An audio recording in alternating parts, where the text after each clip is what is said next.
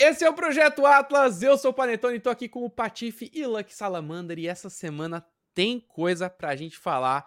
Saiu muita coisa, muita notícia, estamos jogando um monte de coisa. Então, ó, só pra vocês entenderem o que, que a gente vai falar hoje, teve demo do Final Fantasy VII Rebirth, que já saiu, porque a gente teve ali um, um State of Play dedicado a isso, e os meninos aqui jogaram, né, tanto o Lucky quanto o Patife jogaram a demo, fizeram live, muito legal, então vamos falar sobre as, as opiniões iniciais deles. Aí acho que a grande notícia da semana, que muita gente está comentando, é jogos da Microsoft Será que todos eles um dia serão jogáveis no PlayStation? Tem muito fã de Xbox torcendo o nariz para isso. Vamos tentar entender um pouco melhor, uh, porque tem, cara, isso aí pode ser uma mudança de paradigma grande aí na indústria que a gente já não vê há muito tempo. Vamos falar sobre isso. Tem Elden Ring, novo jogo do Elden Ring, Patife. Olha que coisa linda. Mas é no celular e não é exatamente o que talvez você esteja querendo, então vamos falar também disso. E também tem a Disney investindo mais de 1,5 bilhão de dólares na Epic Games. Tem coisa aí com Fortnite, também queremos falar sobre isso.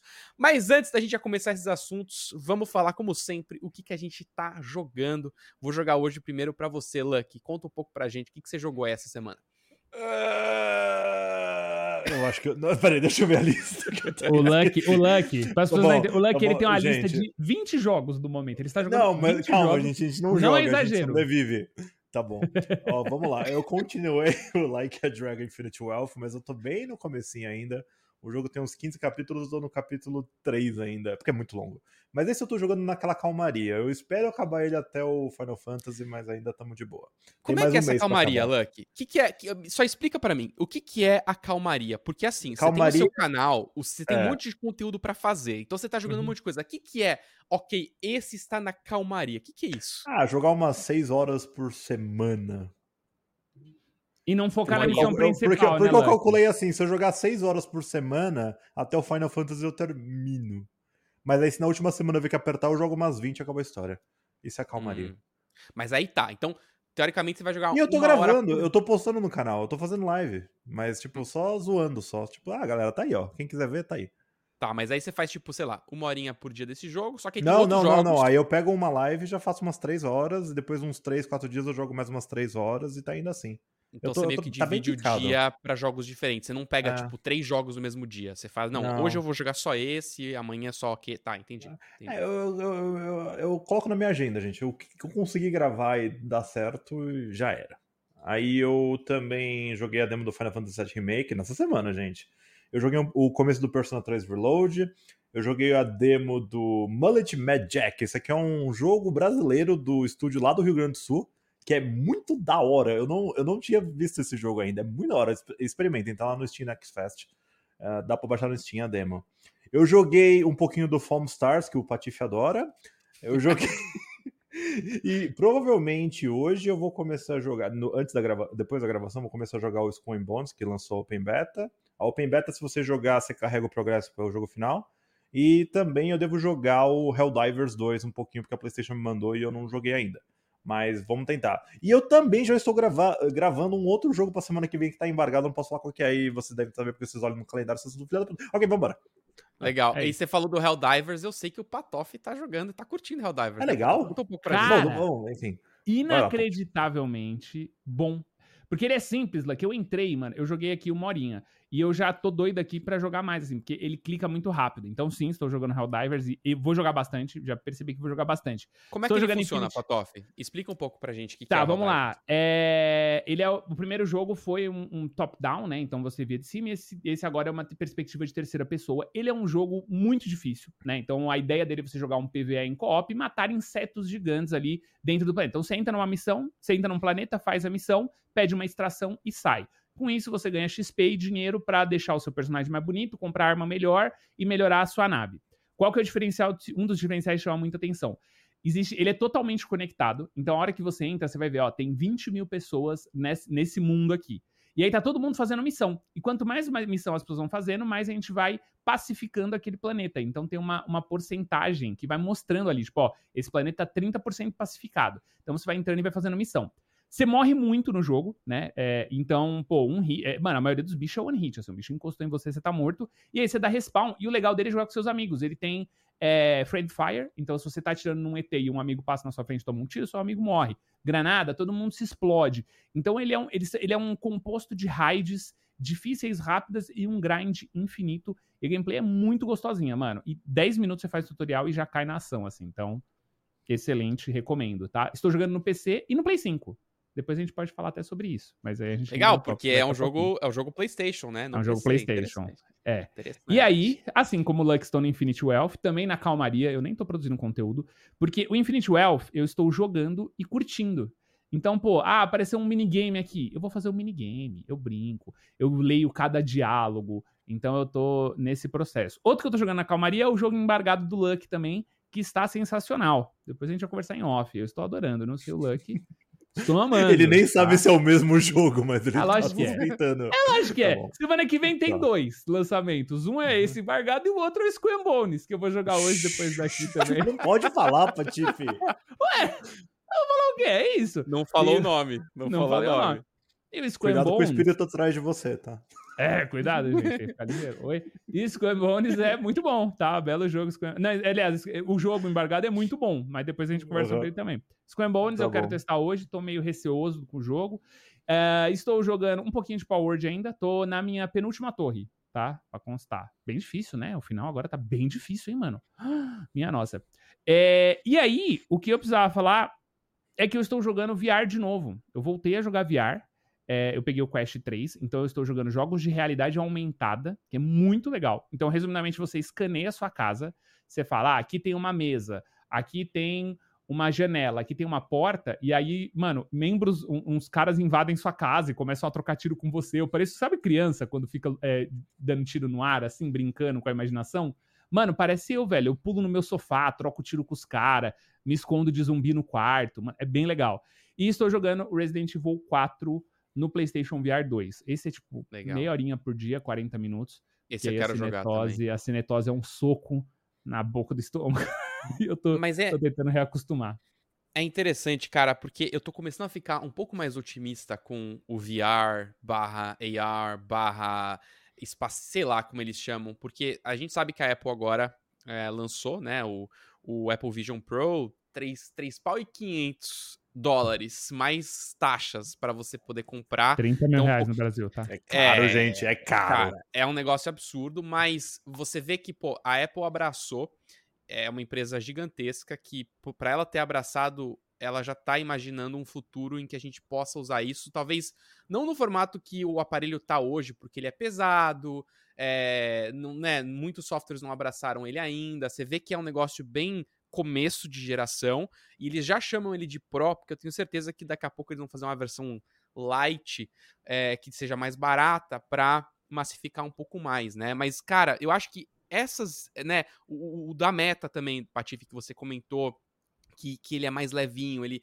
funciona de, de um jeito muito bem feito, Autônomo. você tem menos é, menos aqueles cabos que a gente tinha antes, naquele Vive inicial que, que a gente testou há muito tempo atrás. A gente começa a ver, cara, um futuro caminhando para talvez todo mundo usar um óculos ali e poder jogar direto dele, né? Talvez não ter, não ter um dia monitor e tal. O que, que você acha, Patife?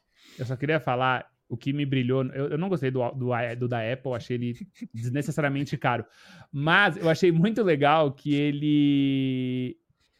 Eu achava que a ideia desses óculos ia ser substituir notebooks. E o que ficou claro para mim é que eu acho que esses óculos eles vão substituir celulares. E eu acho que quando você coloca ele no lugar de um celular, é muito interessante. E ele é isso, né? Ele é um, um, um que seria um iPhone simplificado, só que na sua cara ali e tal. Gostei disso, tá? Me encantou. Eu acho que realmente o futuro é esse.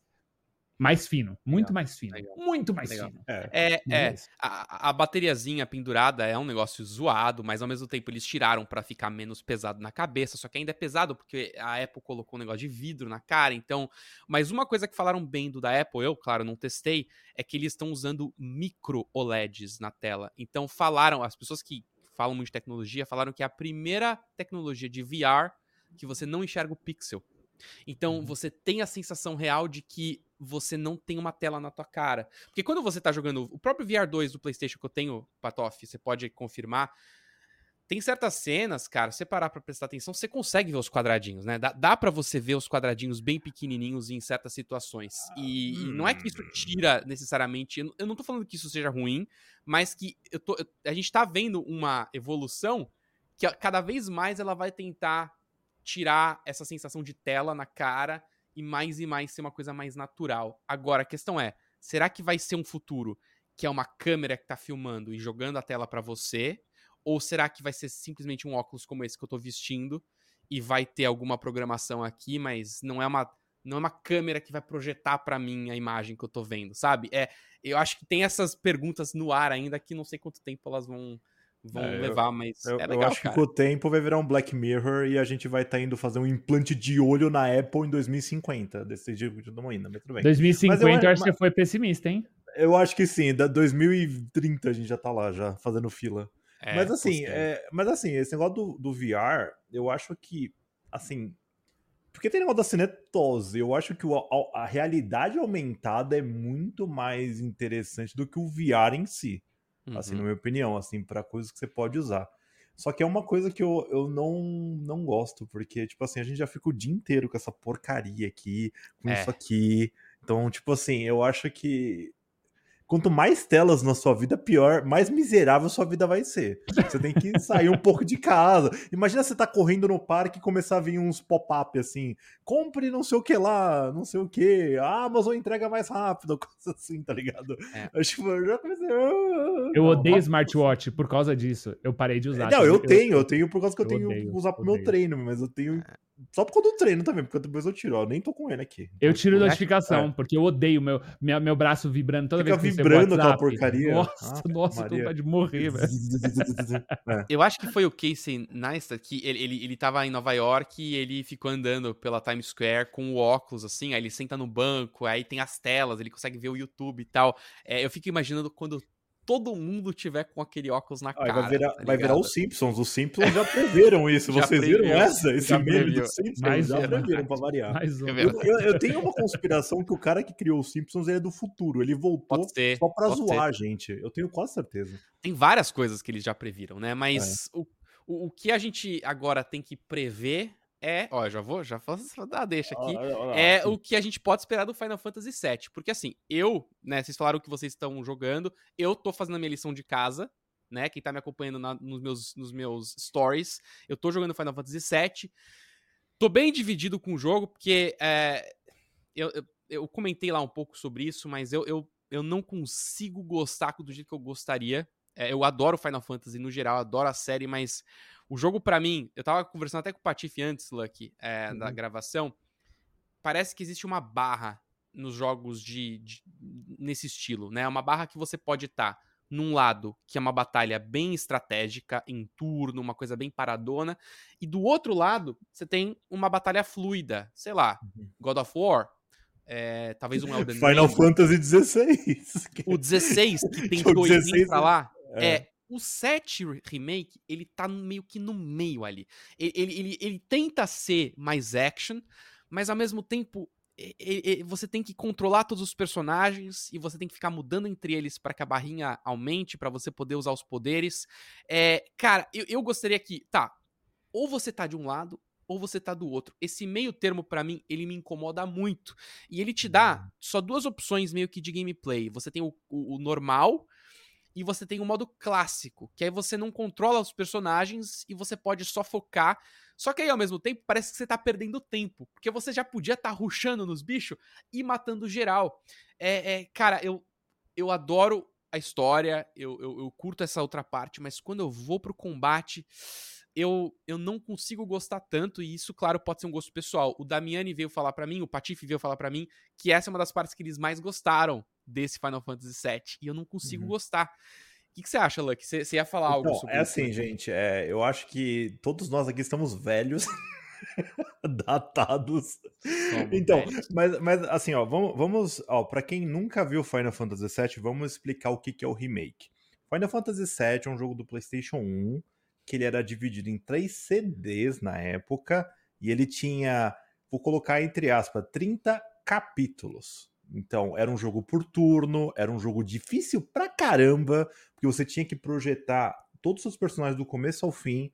Tinha chefão que você chegava no Final Fantasy VII original, você não conseguia passar se você não grindava e pegava item e ficava lá upando, porque você chegava, você ia tomar um pau legendário.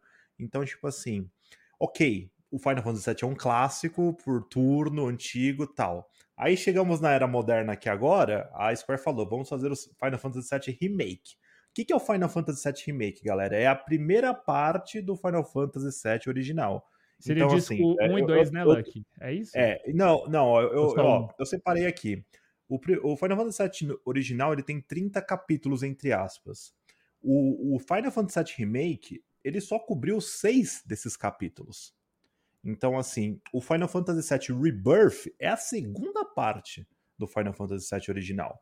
E a gente não sabe até onde ele vai cobrir, mas eu creio que o Final Fantasy VII Rebirth vai cobrir mais capítulos mais rapidamente. Porque o remake também deu uma enrolada nervosa na história. Muito, tipo cara. Tipo assim, muito, ele, ele, muito. ele empenou muito. Tipo assim, a, se você jogar o Final Fantasy VII original, cara, em menos de 5, 6 horas você passa a parte do remake, entendeu? Total. Então, total. então assim, a galera mais nova não tá entendendo o que, que é o Rebirth. Então, Rebirth é basicamente a continuação da história, mas tem umas pegadinhas no Rebirth. Então, assim, é, para quem não lembra, tem o Final Fantasy VII original. Só que tem os jogos spin-offs. Então tem o Crisis Core, que é, mostra o Zack. O Zack é um cara que foi o mentor do Cloud. E no Final Fantasy VII original mostra ele morrendo. Não, mostra ele morrendo, não. Mostra só uma, uma, uma memória dele. E aí no jogo do Crisis Core mostra ele de verdade. Aí tem uns outros spin-offs do Final Fantasy VII que não vão, não vão ao caso agora, mas assim, por exemplo, o Zack, ele vai voltar no Rebirth de algum jeito, e na demo a gente já viu que as memórias estão. É, isso é spoiler pro pai Tony, mas tudo bem. Na tudo demo, para quem, pra quem lembra da história original, é, depois que tem a fuga de Midgard, o, o, a Tifa e o Cloud sentam e explicam pro pessoal quem é o Sephiroth. Então, tipo assim, conta a história dele do passado tal. E é exatamente essa parte que a demo tá mostrando, que é o primeiro capítulo do jogo, inclusive. Quando você for comprar o Rebirth, você vai ter que jogar essa parte da demo tudo de novo. É... Ou seja, se você quer jogar o Rebirth, você precisa jogar o 7 Remake. Então, precisa. Precisa pra você entender precisa. o que tá acontecendo. Não, não, você não vai entender. Tem, tem, tem, um recap na própria demo que você pode assistir. Eu coloquei na minha live a galera pra assistir o recap, só pra ver se o pessoal lembrava mais ou menos. Só que é um uhum. pouco confuso. E é tipo assim. É, agora nessa demo tá mais confuso ainda, porque no final do Final Fantasy VII Remake, spoilers, é, eles mostram que o Zack não morreu, mas ele morreu.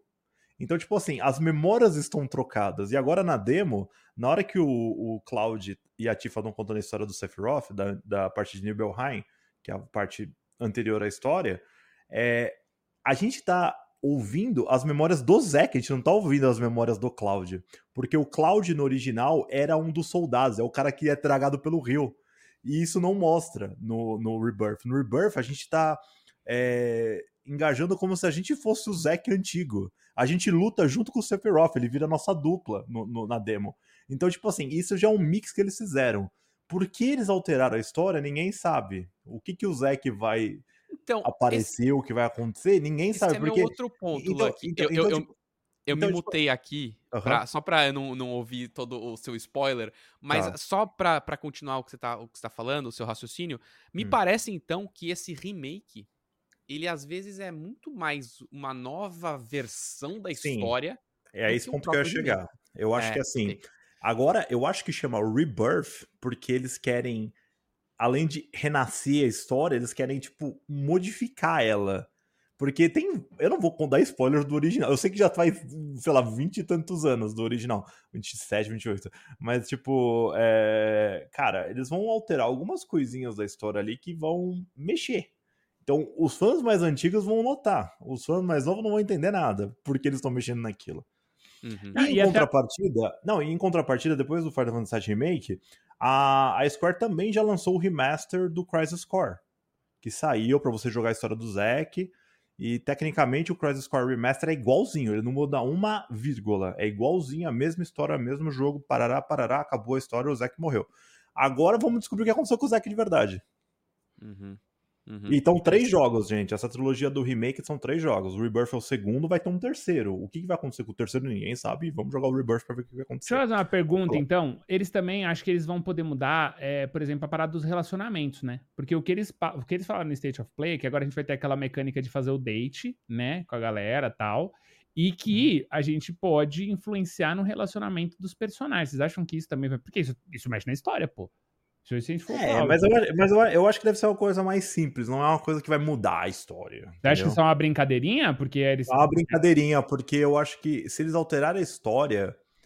Cara, para fazer uma, uma cutscene custa milhões de dólares. Eles não vão criar várias cutscenes que custam milhões de dólares. Eles vão manter a mesma coisa.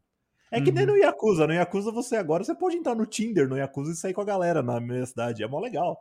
Você já fez isso? Muito legal. Não, mas ok, mas vamos continuar no Final Fantasy. É muito Não, eu, eu, uma outra pergunta, porque eu tava falando do combate, né? Eu, uhum. eu, eu, não, eu não gostei do combate do 7 Remake, hum. justamente porque parece que ele não sabe onde ele quer estar. Tá. É, e isso, e para mim isso me incomoda muito, meu gosto pessoal. O combate da demo que vocês jogaram, ele repete igualzinho? Você também controla os três personagens da mesma forma? Ou eles uhum. mudaram isso? Não, eu, eu acho que é igualzinho ainda do remake. Eu acho que. Tá. E, e, tanto que eu, eu, tinha jogado tanto Final Fantasy XVI que quando eu peguei a demo, nossa, eu tava muito ruim.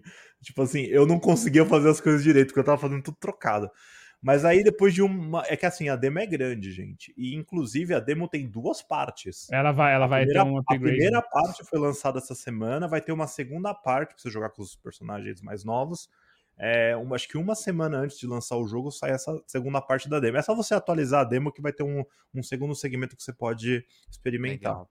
Legal. Então, eu acho que assim, é o combate do jeito que o Panetone falou. Tem o combate normal, né? O, o atualizado, onde você sai dando porrada em todo mundo, enche as barrinhas, solta os poderes. E tem aquele lá que o, o jogo controla o personagem para você e você só faz a parte estratégica, que eu acho que é horrível.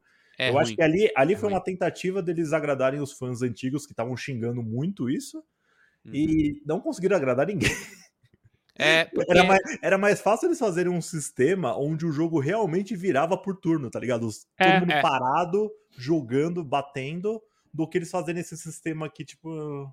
Porque Exato, os, porque os, os, personagens do jogo, eles têm também os atributos de velocidade e tal, então você poderia fazer um sisteminha de ordem de turno pelo personagem mais rápido, dando em área, posição, é. É, mas de novo, é, seria bem complexo eles fazerem isso também, porque aí é, são dois tipos de jogos, né? É porque, é porque, pelo menos no Rebirth já, agora sim, os encontros começaram e a batalha já tá rolando, entendeu? Tipo, não tem uma, uma câmera que para assim, faz. Tananana, não tem mais. Então, tipo, uhum. você tá lá rodando, apareceu um inimigo, já começa a musiquinha da batalha, você sai dando porrada já na galera.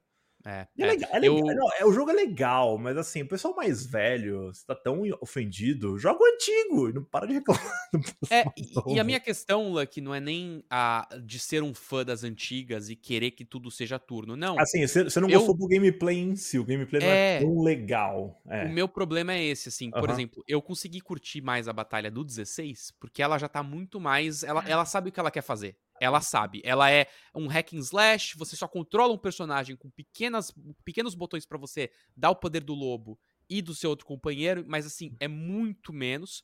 Esse não. Você tem um gerenciamento maior, você tem que saber o que, que os outros estão fazendo, você faz os combos que você troca de um personagem pro outro. É muito mais, eu acho que é questão de gosto, não é nem mais necessariamente de nostálgico. Eu não, eu, eu acho que eu, eu me adapto bem. É, o problema é, é, é o jogo saber entregar isso da forma mais interessante. Tem uma última parte antes de eu passar pro tipo, Patife. Não, mas tipo, é... tipo, assim, só deixa eu comentar um negocinho. Inclusive no Rebirth, eles adicionaram uma outra função que você dá um ataque duplo.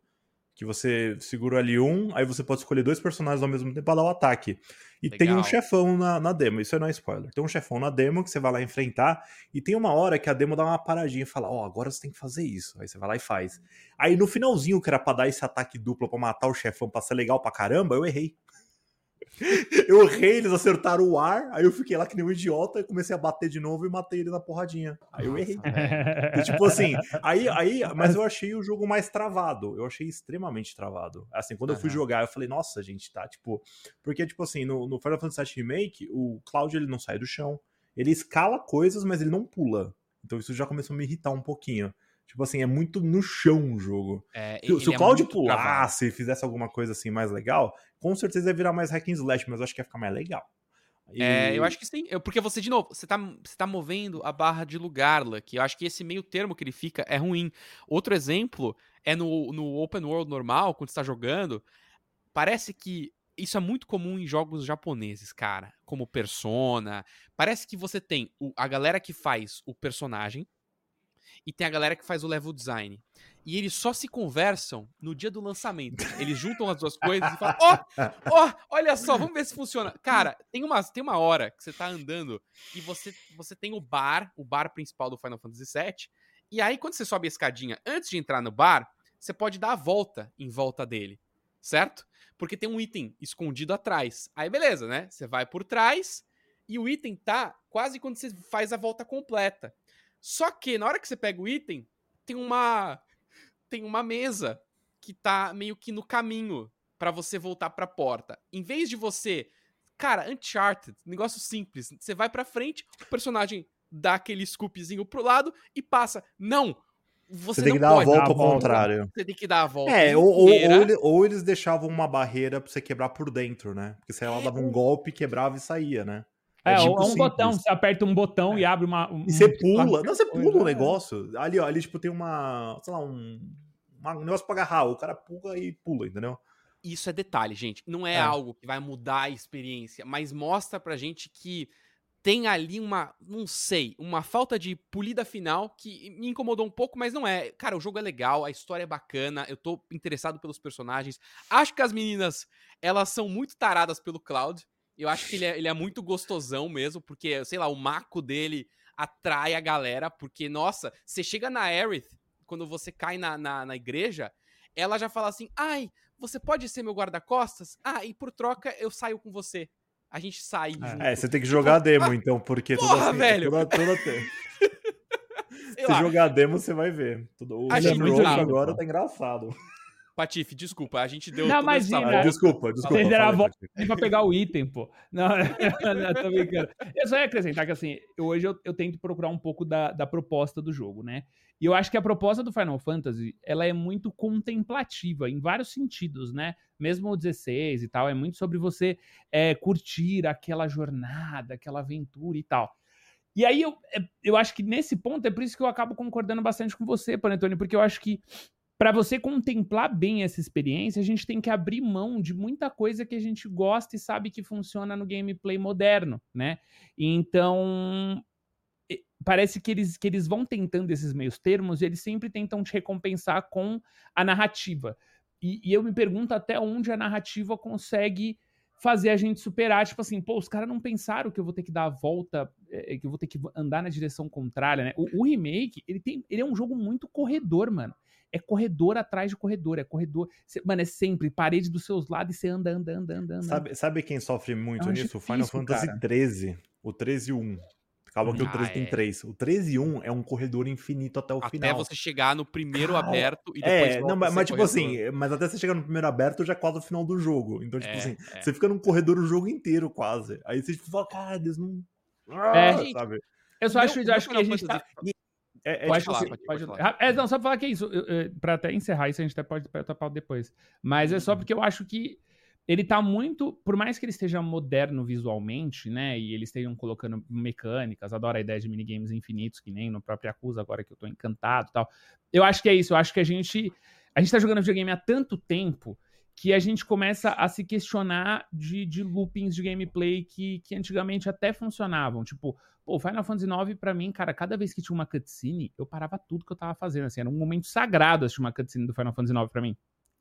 E eu acho que o Final Fantasy, o 7, que eu amo também, não, é, né, não tô criticando o jogo, mas tô pontuando que eu acho que é um defeito. Eu acho que ele ainda tá muito apoiado nisso, sabe? Eu não sei se, se talvez isso seja o motivo da gente estranhar tanto. Vamos mudar de assunto, porque acho que a gente ficou bastante no, no Final Fantasy VII. o Final A Fantasy 9 tá- é o melhor, tá? Só pra, É o melhor, só pra é o deixar melhor. claro. O É 10 é o melhor, já, o 10 é o melhor. Mas Ok, beleza. gente, vamos É, lá. Vamos lá.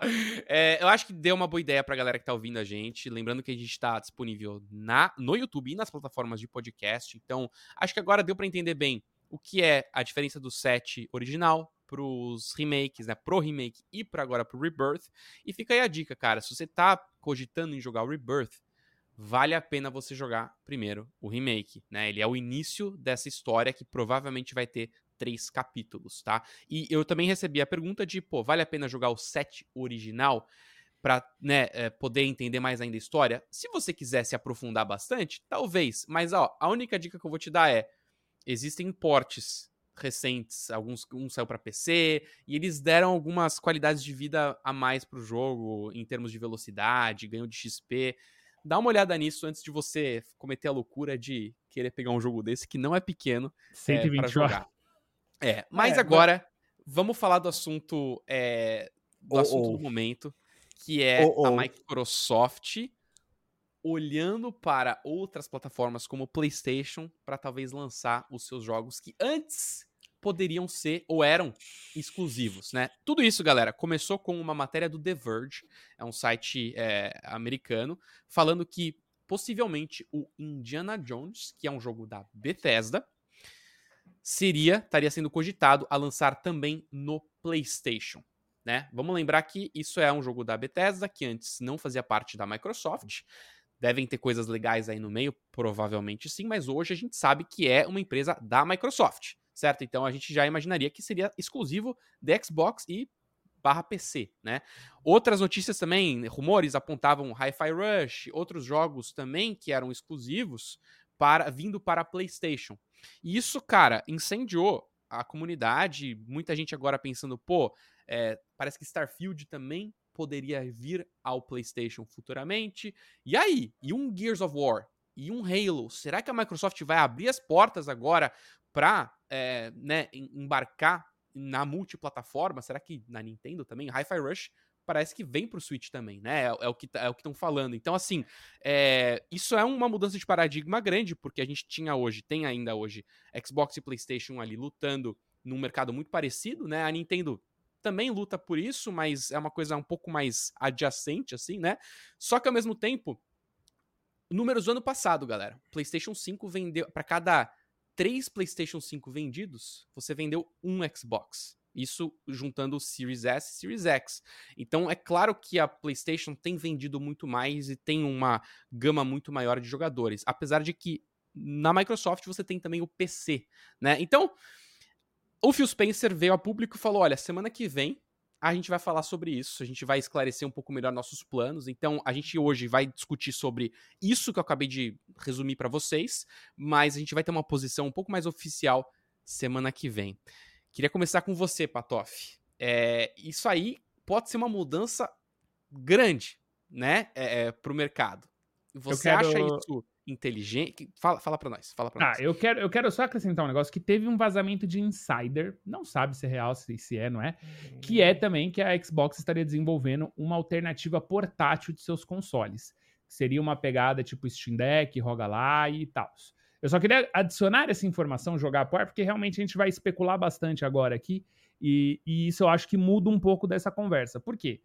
Vamos lá, é, é resumidamente resumo Fazer jogo é muito mais fácil e muito mais lucrativo do que você fazer console, né? O console tem, mano, garantia, o console pode ter um trauma que nem teve 360, o console você entra para brigar contra a Nintendo e contra a PlayStation, que são muito antigas de mercado, são muito consolidadas. Então o console é muito difícil, eu acho que a Xbox fez isso muito bem, mas é muito difícil entrar nesse mercado. Quando você faz jogo, mano, você arranca dinheiro de tudo. Se você vende Starfield no PlayStation e no Switch, cara, azar do hardware e PPC, azar do hardware, e aí a Bethesda só vai gerar um rio de dinheiro, um fluxo de dinheiro imparável. Então, acho que economicamente falando, não é uma ideia ruim é, você sair. A parte ruim é que, se você continua no console, e aí eu acho que talvez seja. O que eu sinto é que a Xbox está tentando criar mercado. Eu acho que ela cansou de brigar no mercado contra PlayStation e Nintendo, e ela quer criar um mercado que seja maior do que Nintendo e PlayStation. E, e eu acho que eles têm bala na agulha para fazer isso. E aí, se eu fosse é, é, botar uma previsão em cima, em cima desse processo, eu diria que a ideia deles é: a gente vai ter jogo para todo mundo, mas as nossas plataformas são diferenciadas. Porque eles já estão muito fortes no PC. É, eles têm o console aí que, que, né, que, que, que, desbanca muita coisa em questão de qualidade. E eu, eu acho que quando a gente olha para outras coisas, por exemplo, serviço, Game Pass é referência.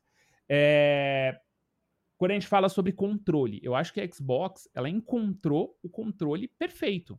É, o controle do Xbox, ele não tem muito o que falar sobre funcionalidade. Ele é versátil, ele tem um bom direcional, ele tem uma boa ergonomia, duração de bateria. Então, assim, eu acho que eles. Tanto que eu acho ruim que eles evoluíram visualmente tão pouco do, do anterior para esse atual. Mas esse atual é muito bom. Não tenho o que falar. E é um controle de PC, é um controle que você liga em qualquer plataforma.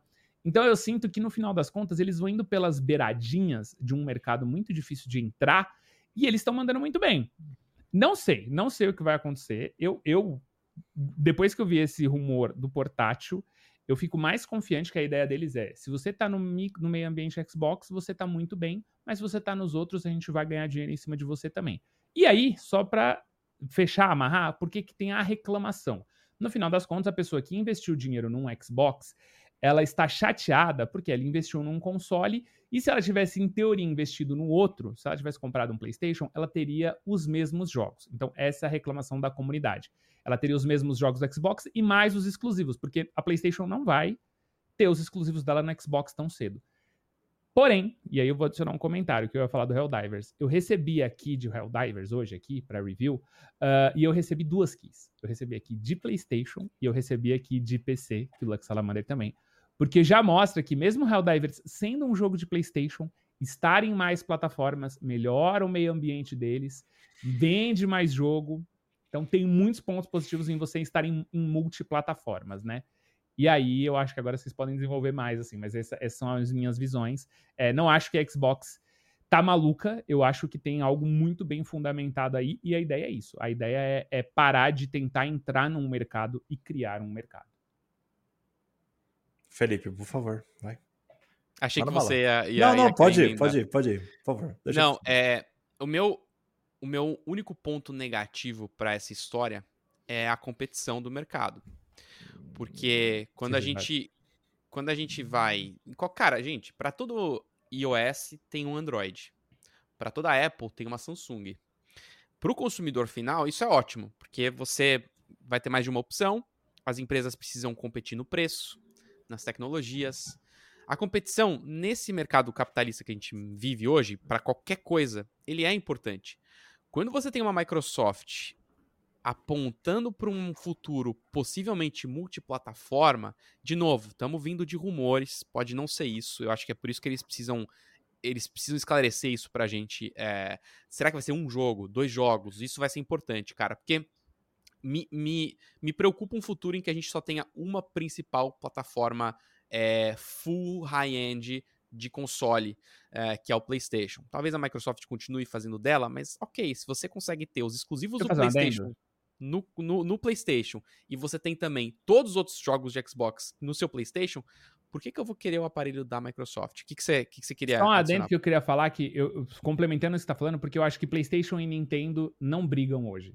Acho que as duas É verdade. Isso é uma coisa que eu ia falar depois Completamente diferentes, tá? O PlayStation é isso, é high-end, nananã, e a Nintendo é o portátil, o exclusivo é Mario, Zelda. Então, ambas, né, a portabilidade, a facilidade, o family friendly, enfim. Então, acho só que as é. duas é. não dividem mercado. E a Xbox rivaliza com muito com o PlayStation, mas ela também machuca a Nintendo, principalmente por causa de preço, né? Mas desculpa. Eu concordo. Lá, não, eu concordo em partes, Patoff, porque, ok, existe a competição direta, mas existe a competição indireta. Porque a gente, criadores de conteúdo, a gente recebe que a gente gasta muito dinheiro nos jogos, a gente tem a, a, a possibilidade de conseguir jogar tudo que a gente quer. Uh, o consumidor médio, e talvez pegando mais o americano, nem necessariamente o brasileiro, ele vai ter uma grana X para gastar no ano para comprar o jogo, entendeu? E, e, ele pode optar em ter um jogo de Switch e ter um jogo de PlayStation. No momento que ele tá cogitando isso, você já tem a competição ali. Então, né, por isso que eu falo que é competição indireta, porque, ok, não é uma competição talvez high-end, pelo menos não por enquanto que a gente não tem o Switch 2 ainda, mas é, você tem, né? Agora, o cenário direto era justamente esse de PlayStation e Xbox, que é o que eu concordo com você. É, é, é, quando você deixa de ter a necessidade de ter um outro, a, a, a, outro aparelho, tudo fica meio que nas mãos de uma empresa só. E a gente viu isso e tem visto isso no mercado de placas de vídeo. Que a gente tem uma Nvidia que hoje é uma das empresas de maior valor do mundo galera, vocês podem ver o valor da Nvidia.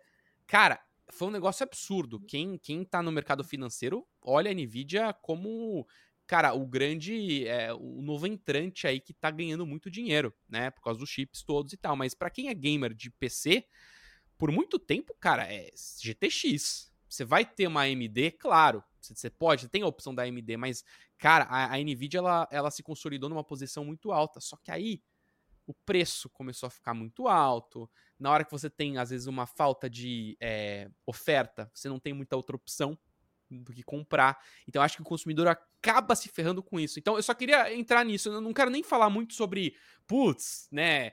É, a mudança do paradigma necessariamente. Será que a Microsoft vai mesmo abrir as pernas e vai e vai estar tá em tudo, todos os lugares? Eu acho que não. Eu acho que vai ser um, um meio termo até a gente chegar lá. A minha questão não é por ser eu não sou fanboy de Microsoft, eu não sou fanboy de PlayStation. Vocês sabem que eu gosto de Nintendo. Você é fanboy de Nintendo, né? Nintendista raiz. Então, pra mim, eu consigo, eu consigo talvez olhar mais de longe. Mas, assim, cara, é, é, é muito mais a questão do consumidor que me preocupa, né? Eh, o uh, que, que você acha, Lucky? Olha, eu acho que eu, eu ia apostar em alguma coisa mais conservadora. Porque, tipo assim, eu acho que hoje, hoje em dia um rumor vira um caos. Eu acho que é isso que aconteceu nessa semana. Todos os fãs de Xbox são putos, todo mundo quer atacar fogo na Microsoft, todo mundo queria matar o Phil Spencer. Gente, não precisa de mais nada. Calma, calma. Pro Phil Spencer ter tweetado que ele vai revelar os planos de negócio, tem, todo mundo fala, tá bom, mas se ele tweetou, ele vai falar alguma coisa que ninguém quer que aconteça. Mas calma, gente, calma.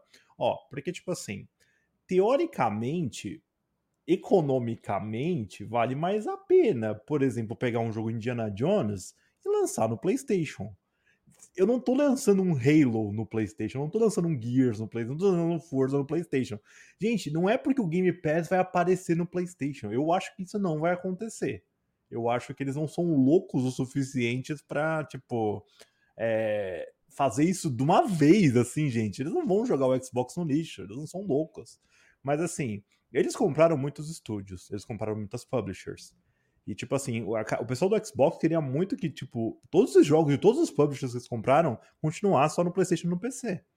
E o, e o pessoal do Xbox, do, que joga o console, também já tem que dividir o ecossistema com o pessoal do PC, né? É meio meio a meio já. Então, tipo assim, o pessoal que comprou o Xbox já sabe que, tipo, ok, vai sair no PC, no PC roda melhor, essas coisas, entendeu?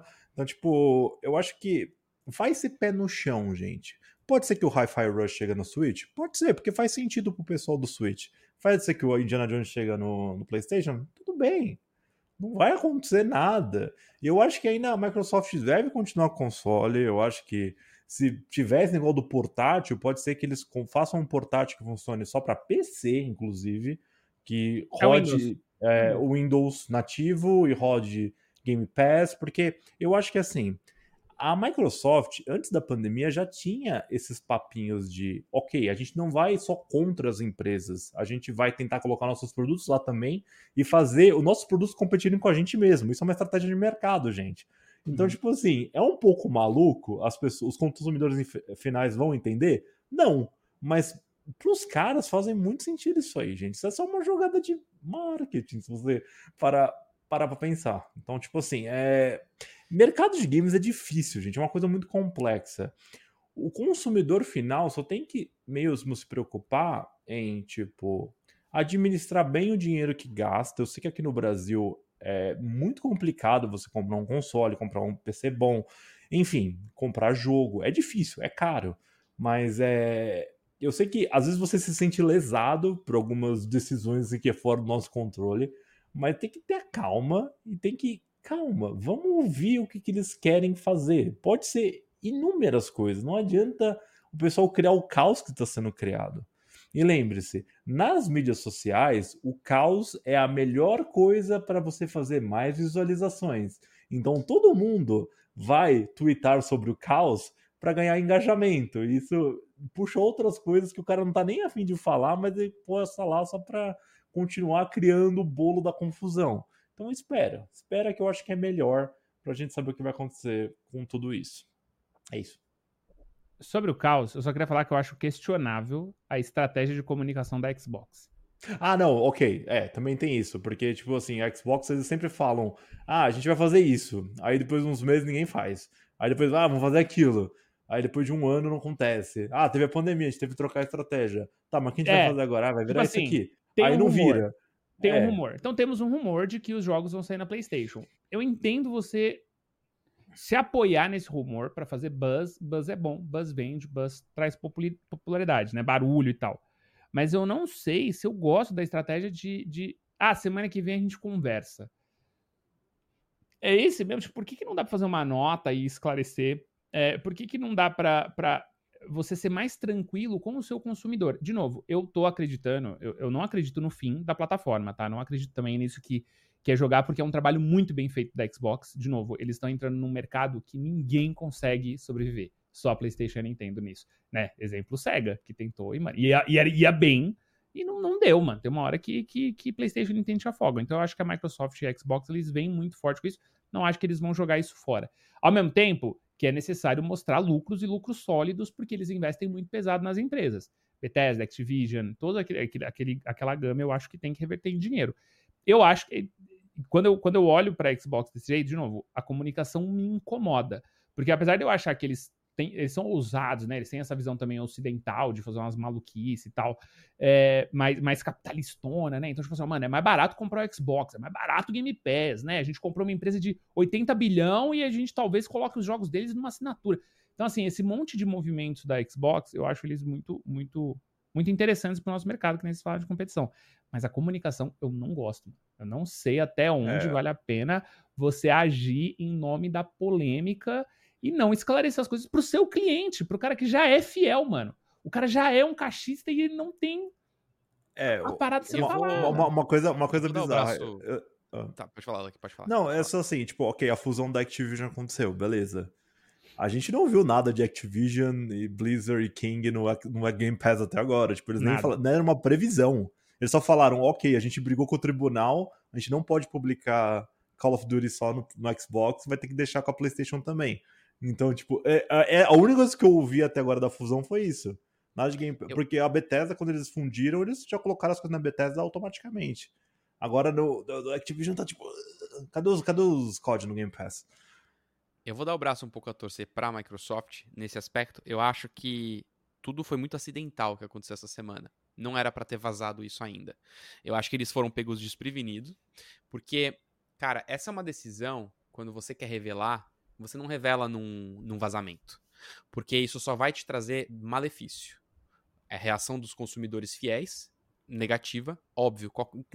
Não tem. Cara, qualquer community manager dentro da empresa, se fosse questionado antes, ah, o que, que você acha da gente soltar um rumor de que a gente pode estar em outras plataformas? Eles vão falar, cara, esquece, os fãs vão detestar isso, né? E tem outra coisa, tem toda a parte da decisão mercadológica. Você, pô, você tem acionista, você não pode do nada vazar um negócio é, de que você pode vir a mudar o seu estilo de, de venda de aparelhos é, por uma coisa muito mais focada em software. Então, assim, eu acho que eles foram pegos muito no pulo e eles não tiveram tempo de criar um statement oficial, porque eu acho que isso ainda estava em discussão interna. É, a gente teve vazamentos da Microsoft ano passado, cara, que mostraram e-mails do Phil Spencer falando assim: o que, que vocês acham da gente comprar a Nintendo? E era, e era, e era um bate-boca ali, não bate-boca não de, de briga, mas assim, de questionamento sobre a Nintendo e como que eles falaram com a Nintendo, mas a Nintendo tá. Cara, o e-mail fala, eles Sentada estão dinheiro. sentados em cima do dinheiro. Por quê? Uhum. Porque a Nintendo vendeu muito bem hardware. O Switch tá a poucos milhões de unidades de ultrapassar o PlayStation 2, que é um dos maiores né, consoles vendidos da história. Então, assim, o console, o hardware vendendo bem, dá muito dinheiro para a empresa, né? Então, eu acho que foi um negócio muito no pulo. é, eles, infelizmente, tiveram que dar essa nota bem breve. E eu ainda acho que a Microsoft tá numa briga diferente, cara. Quando você pega o valor de mercado de uma Microsoft, teve uns É. dias atrás que a Microsoft ultrapassou a Apple por algumas horas em, em, em, em valor. É, eles estão num nível muito acima da Sony, cara. Muito acima. Então, eles podem comprar uma Activision. Ele, então, é, eles é, podem é, comprar a Sony se eles quiserem. Eles podem, cara. Eu eles acho que eles podem. não iam aguentar fazer isso aí. ó. Ia ser muita guerra de tribunal isso. Eu Não ia Só que eu certo. acho que no fim É. do dia, o videogame, cara, ele vai vender quando o jogo é bom. E isso não adianta você comprar a empresa. Você tem que ter um bom estúdio, Você tem que dar tempo pro estúdio fazer um jogo legal. O que vai vender bem no fim do dia, cara, é o jogo ser bom. É um jogo do Mario, é um jogo do Zelda, é um jogo do God of War. São jogos, cara, muito bem planejados, muito bem feitos. Então eu acho que a Microsoft deve estar reparando isso e talvez é hora deles focarem um pouco mais no desenvolvimento dos jogos e talvez experimentar esses jogos para uma audiência um pouco maior. Talvez. De novo, eu acho que a gente vai saber mais na semana que vem. Uh, vamos ver qual vai ser a posição da Microsoft. E claro, não esquece, hein? Qualquer novidade, vamos trazer aqui semana que vem. Toda sexta-feira tem programinha novo do Projeto Atlas. Então aproveita também para abrir os comentários. Deixa aqui a sua opinião sobre tudo isso. Para onde você acha que a Microsoft vai? Vai abrir geral? Vai ser uma coisa mais comedida ou conservadora, como o Lucky falou? É, você acha que foi vazado de propósito? Não foi? É muito legal vocês comentarem sobre isso. Mas acho que a gente poderia virar a página agora, né, senhores? A gente tem duas coisinhas ainda aqui para falar. A não ser que vocês queiram adicionar algo ainda pra, pra discussão do Xbox. Acho que deu, né? Acho não, que deu pra gente deu, acho deu. explorar bem. Uh, vamos falar ah, de Elden Ring. Só uma coisa, é, fãs de ah. marcas, não se matem por elas, elas não estão nem aí pra você, pronto. É bom. Ah, bom falei, é verdade, é verdade. Ótimo adendo. Eu acho que isso, isso que aconteceu essa semana reflete mais ainda. Galera, enquanto vocês estão aí amando a, a marca, eles estão pensando no, no, dinheiro que eles vão ganhar no fim do mês, cara. É, é, isso, né? Tá bom, ok, é, ok. Agora chega. Agora chega. Elden Ring terá um novo jogo. Então, tá todo mundo esperando a, a, DLC do Elden Ring, né? Acho que o Patife, o Luck, tá todo mundo esperando. Ah, eu não. Jogaram, tão... Não, não tá. Ah, vá merda. Fica aí com seus Baldur's Gate, eu quero jogar o Elden Ring. Mas teve aí um anúncio de que vai ter um jogo de celular do Elden Ring. E quem tá tomando conta disso é a Tencent. E eles já falaram que o que eles querem fazer é incorporar isso no estilo de Genshin Impact. Ou seja, hum. ter ali as microtransações, o sistema de summon, o gacha. Eu adoro, para mim isso é música nos ouvidos, que eu adoro esse tipo de jogo. É, mas, né, pro fã de Elden Ring, será? Será que isso é legal? É, a gente não sabe nada ainda sobre isso. A Tencent, inclusive, cancelou um outro jogo que estava em desenvolvimento interno para celular de uma outra marca japonesa também. É, não deu certo. Então, eles falaram também que o desenvolvimento está bem devagar. Então isso é só assim, cara, sei lá, daqui dois anos talvez a gente possa ver um, um início de um jogo desse. Mas, Lucky, você jogaria um, um Genshin Impact repaginado de Elden Ring? Conta um pouco pra nós. Cara, eu acho que, tipo, depende. Dá pra, dá pra eu ligar o controle no, no, no celular. Dá, Isso é uma grande coisa. Porque tem um monte de jogo de celular que eu pego que não tem como ligar o controle no celular. Eu fico bravo com isso. Ah, tá. Inclusive, a própria Tencent está fazendo o Assassin's Creed Jade, que vai lançar, acho que nesse ano ou no próximo. Verdade. Eles estão eles eles organizando. Não tem suporte para controle o jogo. E eu fiquei muito bravo. Falei, cara, como é que vocês não vão colocar controle É porque deve jogo? ter muito comando de swipe, mano. Comando de swipe impede. Mas, mas, mas, assim, tipo, cara, um Assassin's Creed, por que você não vai colocar a porcaria de um controle no jogo? Porque para nós capturar vai ser um saco. Eu falei, se não vai ter isso, pelo menos lança uma versão de PC junto, que conversa com a de celular e você consegue jogar no PC. Mas eu acho mais difícil eles fazerem isso ainda também. Então, e às tipo... vezes elas são ruins, hein? Às vezes esse esporte pra PC não, mas bem zoado, independente, independente se for ruim ou não. Mas, tipo assim, é isso que eu tô falando. Até que ponto um jogador de Elden Ring de verdade vai querer jogar um negócio desse, entendeu? Tá bom que o Elden Ring abriu as portas da From Software para vários novos players que nunca tinham experimentado um jogo desse tipo. O Elden Ring quebrou barreiras assim doidas. O Dark Souls, o Sekiro era tipo nichadíssimo, ninguém jogava isso. Jogava só os pro player, hard player, blá, blá. Só maluco. Agora não, o Elden, o Elden Ring, é o Elden Ring, tipo, falou: tá bom, gente, joga aí, ó, joga aí que é legal. E a galera falou: beleza, vai jogar. E foi o sucesso que foi, entendeu? Então, é, eu não tinha jogado Dark Souls antes. E, inclusive, o Elden Ring é o mais fácil da From Software, disparado. É Exato. É muito, é muito fácil. É porque ele é muito, muito grindável, fácil. né? Muito grindável. É, é. Assim, gente, se você não conseguiu zerar Elden Ring, você não consegue zerar nada da From Software, sinto de informar. Então, tipo assim. É... Mas assim, a Tencent já é uma empresa que tem muita habilidade em fazer jogo de celular. Então, eu acho que pode até dar certo para atingir aquele público que jogou o Elden Ring e falou: ah, legalzinho, deixa eu baixar aqui no celular. Mas acho que pros pro player mesmo. Eu ainda torço muito o nariz, mas assim, mas é o que eu, é, mas é isso que a gente tá falando. Os caras querem acertar um mercado grande, eles querem vender. Eles não estão nem aí se o pro player do PlayStation, do Xbox vai querer jogar, entendeu? Posso falar também outra parada? Eu acho que Ah. o fã de Souls, o fã de From Software, é- é muito fã de Miyazaki, tá ligado? Eu acho Hum. que não é porque é Elden Ring. Não adianta agora a Larian fazer um jogo onde você quer ser o Lorde Pristino. Porque quem vai jogar o jogo é quem gosta de um, de um RPG tático. Eu- acho que vai além da temática. Beleza, é uma baita franquia popular. A gente tem é, George Martin envolvido, né? O I.R. Martin, né? Envolvido. É... Mas eu acho que é uma franquia que, se eles forem fazer uma parada diferente de um jogo da From, e aí é a hora que eu concordo com o Lucky, porque jogo da From, Souls, é controle, é aquilo. Mano, o, o- o fã de, de jogo da From, ele é tão fã que ele joga, tipo, a animação de stab é a mesma desde o Dark Souls 1, tá ligado? Eu lembro nessa ondinha de falar mal das coisas na internet, teve uma galera que tentou falar mal de Elden Ring, né? Então teve uma galerinha que começou aí, ai, vou vou falar mal de Elden Ring, nossa, olha essa animação.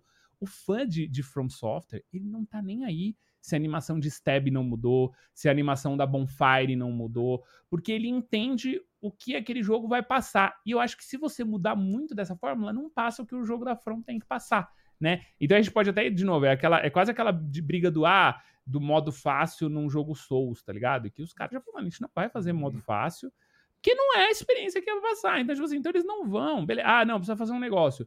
Eles vão pegar essa franquia, não vai ser o Miyazaki que vai fazer, é, porque não é o que ele curte, não é, e ele já falou, ele faz o que ele gosta.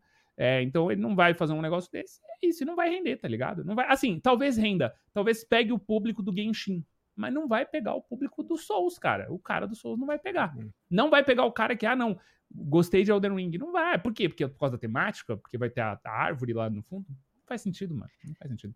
Eu, eu, vou, eu vou ser o, o- o advogado do diabo aqui. Advogado do diabo total. Ih, lá eu vem. Sou, eu sou muito fã de jogos gacha. Eu, eu jogo pra caramba, cara. Eu adoro. Eu, eu, eu gosto da tentar fazer o summon num bicho bom. Eu tenho um canal dedicado a, a um jogo do Dragon Ball, Dokkan Battle, em que é só isso, cara. É um jogo gacha total. Eu acho que uma coisa que eles fizeram muito bem com Elden Ring, vocês falaram muito bem, que é essa abrir para públicos novos, é, mas uma coisa que o Elden Ring para mim me pegou mais do que as batalhas em si é a, a, a riqueza nos detalhes dos personagens. Isso já vem desde o início da From Software, né? É, dessa geração Dark Souls e Demon Souls. É, é- cada boss, velho, ele é um negócio muito incrível. E parece às vezes que ele fora da luta ele não é tão explorado. Você tem ali aquela o lore que você consegue achar nos, nos itens, né? E aí você vai meio que fazendo uma coxa de retalhos assim, tentando entender o que tá acontecendo. A história é bem confusa, pelo menos pra mim no Elden Ring. Se você consegue pegar, capturar essa essência legal dos monstros, do lore e traduzir para um jogo talvez que não funcione como o Elden Ring, que não seja necessariamente um jogo difícil, mas que seja um jogo muito mais de, sei lá, pega um gameplay loop diferente.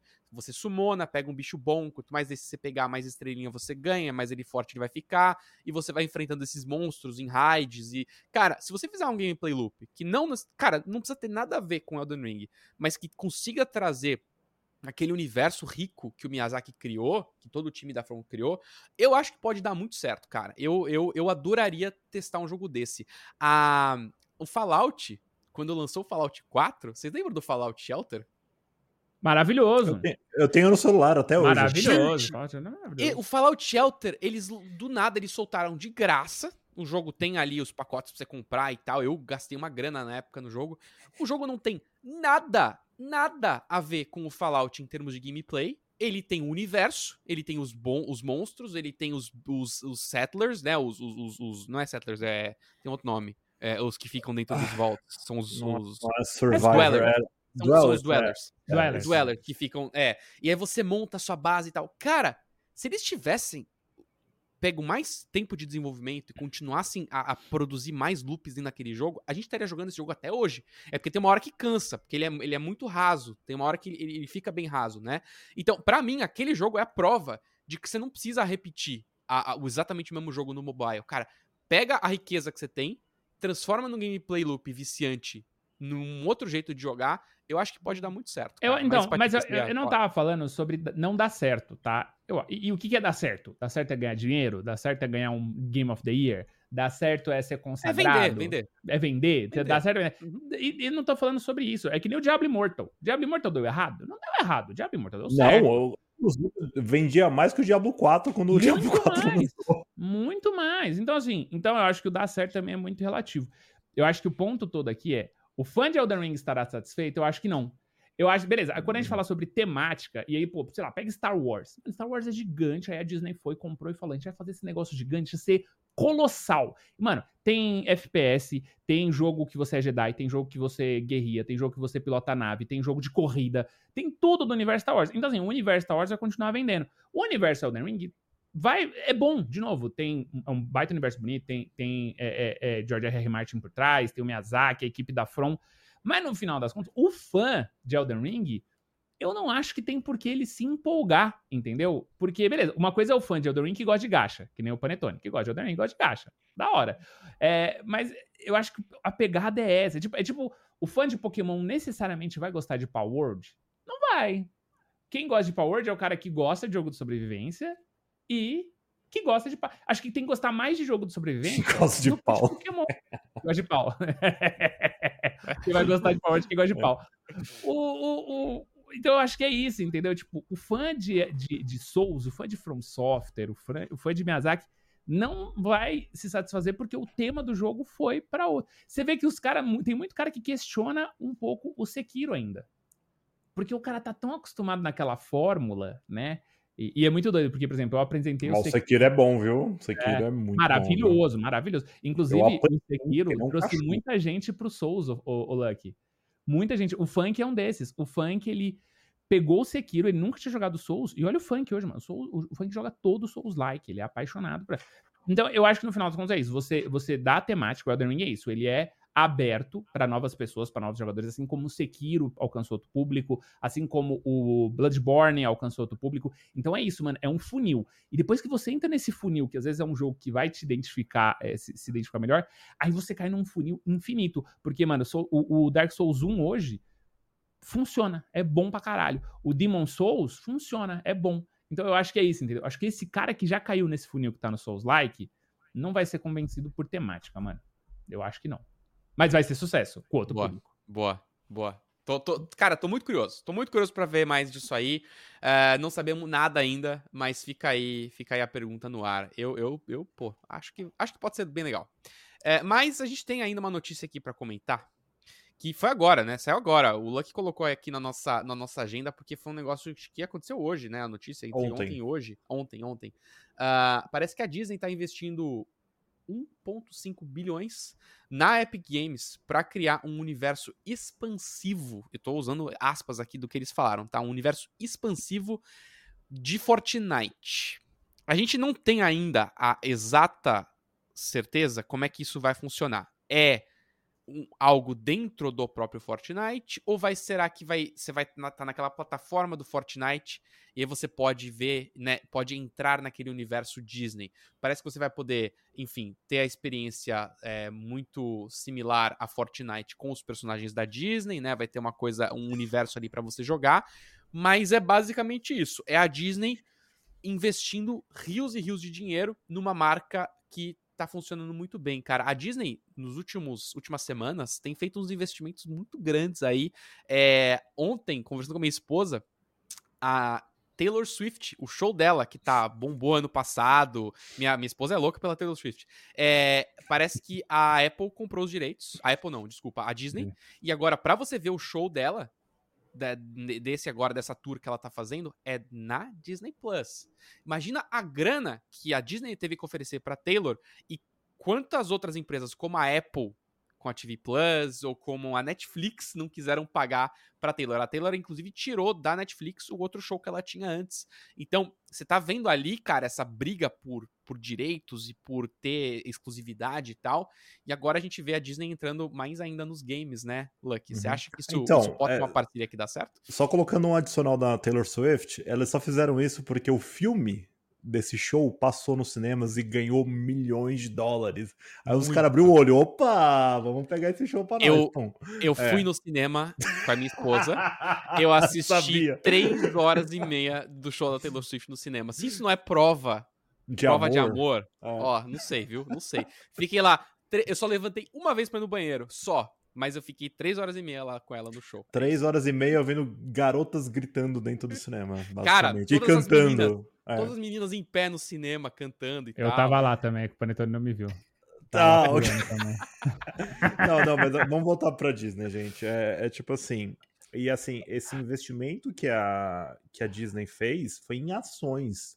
Então, tipo assim, a, a Disney só não investiu, ela virou acionista da Epic. Da Ou Epic. seja, uma, uma grande fatia da Epic é da Disney agora.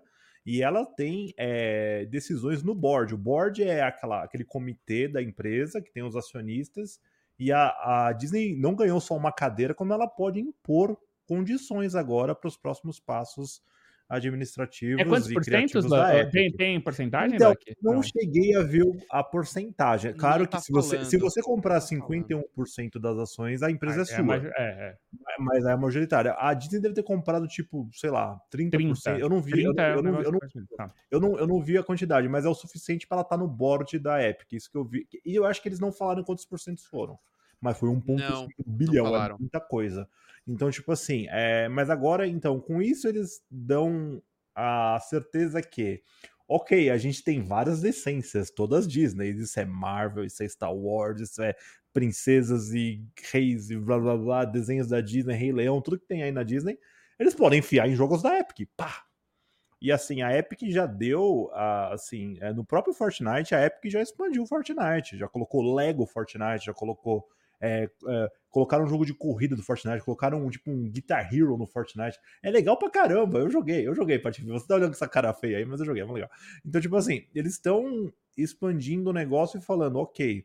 E antigamente, a Epic fechava com qualquer empresa, qualquer parceria pra colocar licenças ali, pra colocar novos personagens do Fortnite. E agora a Disney enfiando todo esse dinheiro pode falar, ok, agora chega de fazer com as outras empresas, vamos fazer com a gente só, porque a gente é majoritário. Então, eu acho que, tipo, pode ser algum movimento também de não querer controlar a Epic, gente, mas, tipo, criar coisas novas com o personagem Disney. E lembrando também uma informação interessante, a Disney Interactive, que era a publisher de jogos da Disney, deixou de existir em 2016. Então, desde 2016, a Disney não publica jogo nenhum. Ela manda outras empresas fazerem jogos com as suas licenças. Tanto que o Star Wars era da EA, agora tá mais aberto, e por aí vai. Então, desde que a Disney parou de publicar, agora ela meio que tá participando de outras empresas aí para publicar seus jogos. Entendeu? Ah, só um adendo também, é, agora que a gente tá falando das ações, né? A, a- nos últimos cinco dias, as ações da Disney subiram assim exponencialmente. Um negócio absurdo. É, a- no dia 7 de fevereiro começou o dia valendo 97 dólares. Nesse momento tá valendo 110. É, isso Ação. é bastante, gente. Isso é um aumento de 15% é, nos últimos cinco dias. Tem também a ver com resultados positivos da Disney. É, parece que é, eles fecharam ali um- uma parcela do período com um, um valor bom. É, então, cara, a Disney aí tá. é, a gente falou muito da Microsoft comprando várias empresas. Parece que a Disney tá nessa também. A gente Bem tá chegando no Cyberpunk, rapaziada. Vocês estão entendendo, né? Assim, o papo é reto. Vamos lançar o papo do jeito que o papo tem que ser lançado. Estão comprando tudo. A gente vai ter três opções. Ou a gente vai pra Amazon, ou a gente vai pra Microsoft, ou a gente vai pra Apple. Né? Ou a Tencent, né? Vamos também falar da Tencent, que ela é gigante. É, calma, gente. O mercado asiático é totalmente diferente do Chinesa. ocidental, né? A gente. Ok. Mas é que eles estão comprando a gente, pô. A, a, É, do Cyberpunk, enfim. a Tencent é tipo a Arasaka. É isso. É? Esses corpos malditos, daqui a pouco vai começar a ter uns, uns grupos de rebeldia. São Vamos os destruir corpos, todos. rapaziada. Ah, vou- deixa eu é. fazer meu- meus take, meus dois centavos aqui é, desnecessário. Bom, um deles só que, aparentemente, é, eu achei aqui, parece que é 10% que a Disney comprou. Só pra gente ter uma noção, a Tencent tem 40% da Epic e a Sony tem 5%. Então a Disney teria 10% desse meio aí, tá? Meu, meu, meu dois centavos aqui sobre isso, acho muito legal. Acho que a Disney tem boas franquias. Tô doido pelo Star Wars da Ubisoft esse ano. É, eu sou muito fã de Star Wars, né? Então fala de Disney, eu já penso em Star Wars, mas eu acho que, numa maneira geral, assim, eu gosto de, de Marvel também, né? Tem muito potencial, muita coisa boa pra fazer. Eu estou um pouco ressabiado da engine do Fortnite. Eu acho ela muito boa, acho Fortnite maravilhoso, um exemplo. Ele paga criadores de conteúdo por, por tudo. É muito fofinho. Eu não. Eu joguei o Minecraft Lego. É. Joguei o joguinho de corrida. é. E joguei não, o Guitar mas Hero. isso é de graça. É. Você não tá Ah, pagando pelo jogo. eu Você entra entendo. lá, tá de graça. Mas é que assim, acho que hoje a gente tem muita. Eu não odeio live service, tá? Eu acho que um bom live service, tipo Fortnite, é super válido. Mas eu só tô um pouco é, é, preocupado de é tanto dinheiro, é tanta marca grande, é tanta coisa. Quer dizer, eu quero jogar um jogo survival de Lego, agora eu tenho que estar no Fortnite. Então, eles meio que te amarram nesse negócio. E eu não sei ainda se ele clica pra mim. Eu, eu não sei o potencial disso, né? Eu tô sendo aqui hater, tá? Eu quero deixar bem claro que eu estou sendo um hater. Mas tá? sabe qual o eu- público-alvo do Lego Fortnite lá? É. Meu, cara, é minha sobrinha de 5 anos. Não, Esse- não, esse para é com isso. Porque antigamente falava isso de Minecraft e Minecraft é pra todo mundo, sabe? Eu não acho que tem muito. Bom, é legal, é, eu acho Não, que tem o muito Lego não. O. Lego na caixa tá escrito de 0,99. Se você tem 100 anos, você não pode brincar de Lego, tá, gente? Ah, porra, é foda. Ó, né? mas vamos, vamos falar outra coisa. Teve muito artista no Fortnite fazendo show pra galera É. que tava lá. E É, vamos lembrar então. que assim, a Disney ela é dona da ABC, canal de televisão, tá? ESPN, Corpse. eh, Marvel. Lucasfilms, History Channel, Pixar. eh, galera, assim, Fora o que que eles podem fazer... pô. Não, dentro do Fortnite, eles podem pegar a marca deles, pode ter talvez um jogo de que vá passar na ESPN e pode passar dentro desse metaverso aí- dentro do É Fortnite. aí que eu tô Ah, sendo ah, hater. peraí, peraí. É aí que eu tô Mas- sendo hater. ma- Eu tô sendo mais hater do uma- Fortnite, tá? Só pra deixar isso bem claro. Ma- Mais uma notícia dos Estados Unidos. Isso eu acho que não vai impactar tanto o Brasil, mas as três maiores geradoras de esporte dos Estados Unidos vão se juntar para criar um streaming principal de esportes nos Estados esportes. Unidos. Então, a Disney é uma delas. É, então, a Disney é uma delas. Então, tipo assim, ah, vai juntar ESPN, CBS, sei lá, ah, as dos Estados Unidos que agora eu esqueci o nome. ABC, A Warner CBS, também. Warner, Bellis, to- todas aquelas doidas lá. Então, tipo assim, Uhum. imagina você tá no Prime, no. Vamos pegar os exemplos, você tá no Netflix, no Prime e no Disney Plus. Aí tem um canal dentro desses streamings que é só esporte, você clica lá, tem tudo. Então, Lógico você finalmente, assinar vocês mais. estão falando que finalmente teremos um bom metaverso. E esse bom metaverso será no Fortnite. É isso. Não. Não, Não, não, não, tô falando do, do serviço de streaming de esporte Não, mas. Isso O que eu falei do metaverso, Patoff, é que assim, eu acho que o Fortnite abre as portas, porque como tem um público cativo ali, você pode muito bem mostrar pra eles marcas e, e você pode pegar o moleque desde criança, cara, e ensinar ele sobre outras franquias, que não necessariamente tem a ver com o jogo, mas pode ter a ver com esporte, entendeu? Então, é, quando eu falo metaverso, é isso. é você- é, hoje em dia já é um metaverso, né? Porque você entra no Fortnite, Concordo. você tem o, o universo do Lego que você pode explorar, você tem o próprio Fortnite, agora você vai poder entrar no, no mundo da Disney. é, então, assim, é, eu, acho que, eu acho que isso é o metaverso, cara. É uma coisa que a gente já vive hoje. É, é esse gateway pra vários lugares diferentes dentro do seu, da mesma plataforma. Eu só né? espero que os jogos sejam melhores. É isso. Esse é o meu hate. É, vamos, vamos. É, isso é muito dinheiro pra pouco papo. Eu quero saber de jogar o negócio ser divertido. É, É, eu não quero skin. Ah, agora tem outra skin do Homem-Aranha. Não, eu já tenho a minha skin do Homem-Aranha. Eu quero um jogo. Ah, agora vai ter o jogo do Homem-Aranha. Cuidado da Insomniac, é maravilhoso. Vocês vão fazer o quê com esse jogo aí? Colocar na, na, na, na engine do Fortnite? Não quero. Mas a, engine do Fortnite agora é Unreal 5. Unreal 5, porra. Ah, mas é aquele negócio eles amarradinho trocaram a engine, Fortnite. O Lego, você jogou o Lego? Vocês jogaram o Lego? Os dois jogaram Joguei. Lego?